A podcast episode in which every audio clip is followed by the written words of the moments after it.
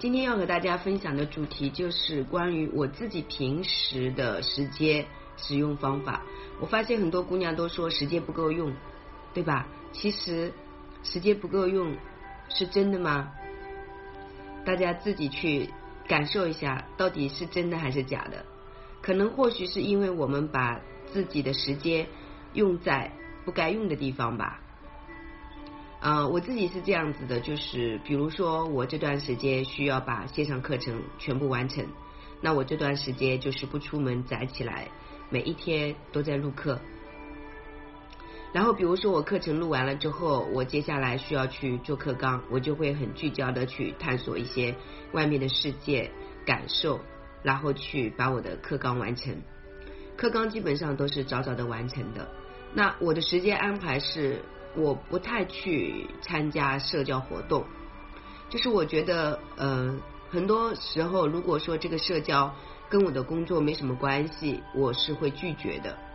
那当你经常拒绝的时候，身边的人就知道你的习性，知道你喜欢什么样的生活方式，不必要的一些呃社交是不会叫你的。比如说会约我的一些朋友，基本上可能会一起喝茶、聊天、谈心。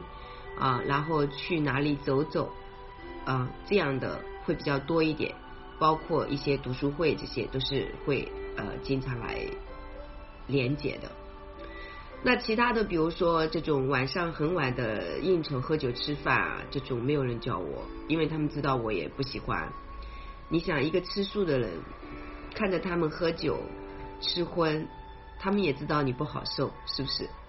所以我会觉得。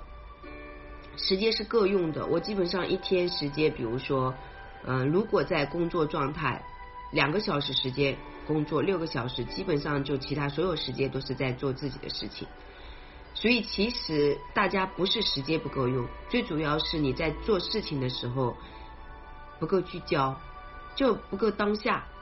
你这个事情做着做做，哎，想想哎，还有什么事情没做，赶紧又去做其他事情，做一点点，哎，想想那个事情没做，哎，又赶紧去做，因为你怕你不做就忘了。但是最终你现在手中的事情你还是没有完成。那我自己是这样的，就是我在做这件事情，其他事情我都不管的。等我把它做完，然后我再复盘一下，我今天什么事情没做，什么事情已经做了，我会记在这个微信上，就是我会发给自己的微信，今天一。二三四五六七八这段时间需要完成一些什么样的事情？一般情况下，我只要记载过的事情，不出现特殊情况，都是能完成的。所以我不觉得大家给自己设定很多目标，然后每一天在那里改，每一天在那里焦虑，是一件好事情。我不觉得这是一件好事情。你写了很多的目标，一样也完成不了。你还不如当下的一件事情或者两件事情给它完成了。你对你自己也越来越有信心。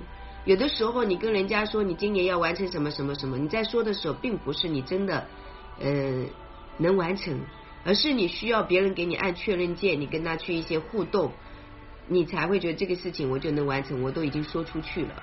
其实是这样的一种感觉。但是事实，嗯，经过这一两年的时间，呃，规律的安排哦。我会发现我真的没有什么计划的，就做什么事情，我只聚焦在那每一天的当下。我每一天需要做一些什么事情，而且我必须完成，我就会去做。然后其他时间我基本上都在我的脑袋里都在翱翔世界，都在看外面的世界是什么样子的。然后我自己在家里看书，看着看着的时候，我又我又想着其他什么事情，就是不太会像大家那样很焦虑，因为。